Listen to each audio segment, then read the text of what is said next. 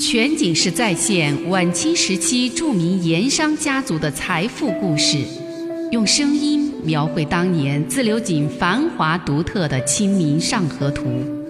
据王瑞小说《盐商世家》改编，悦享九零八自贡文化旅游广播为您倾情演绎《自流井往事》。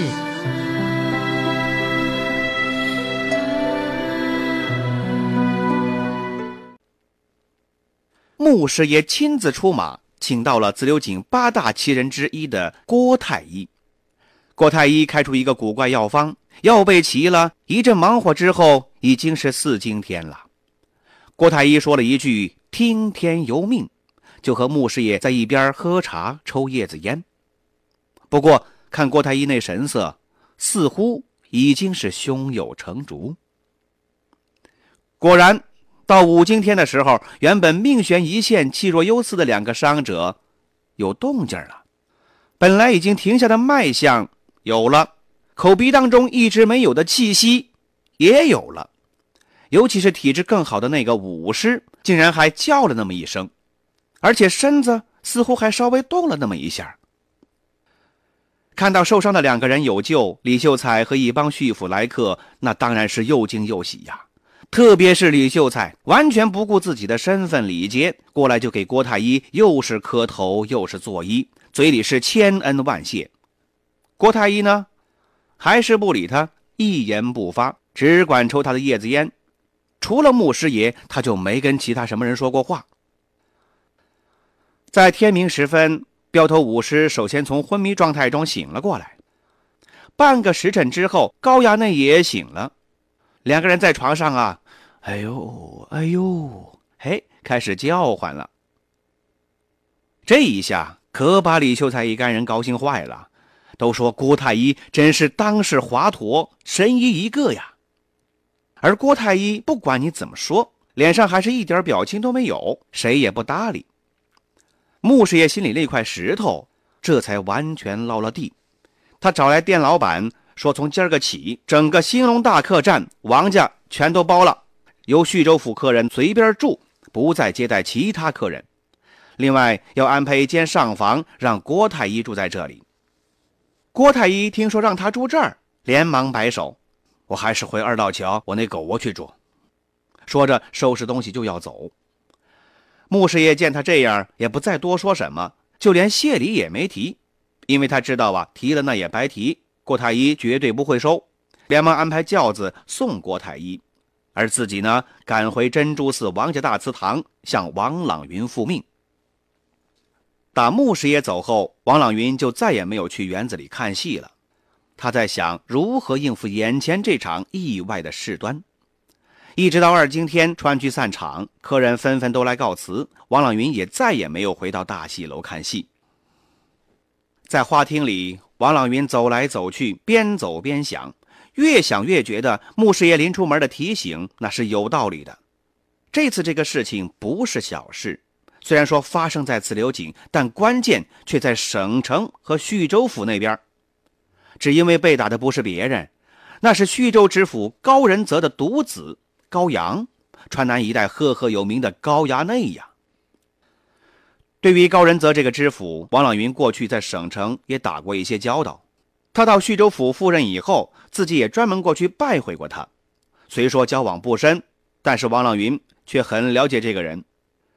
高仁泽是江西景德镇人，进士出身，从京城外放了州县以后，曾经在湖北当过官后来调到了四川。入川之初，先是当了华阳县令。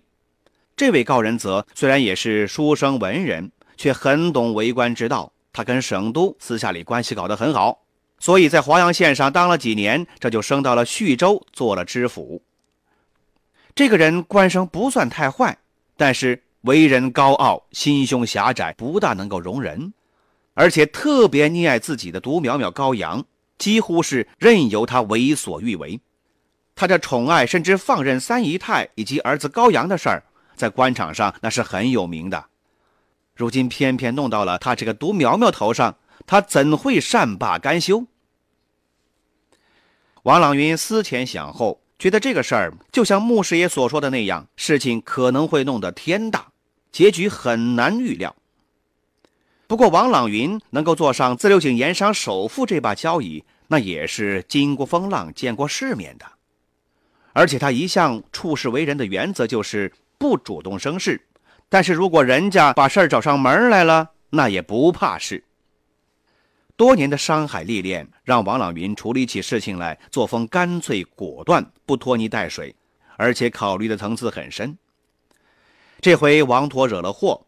事情可能的变化分为几种，处理起来又分为几种不同的手段和结果，他都一一的考虑过了。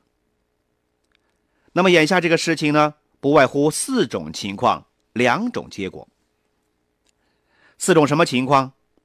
第一是人不死，郭太医把两个人都救活了；第二是人死了，但高阳高衙内没死；第三是死的人恰恰是高阳。第四是两个人都没活，全死了，这就成了大命案了。那么两种结果又是什么呢？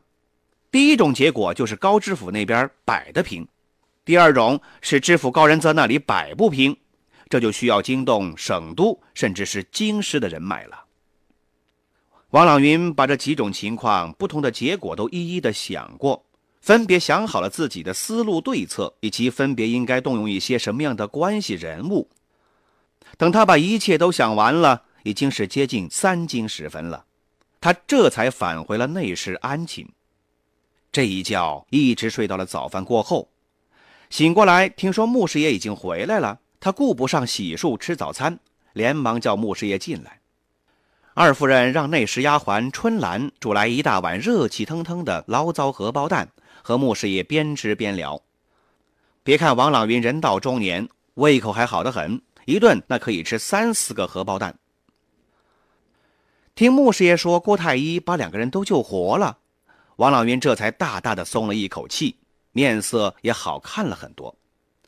他很赞成穆师爷把兴隆大客栈给包下来，估计这高衙内呀有伤在身，一时也走不了。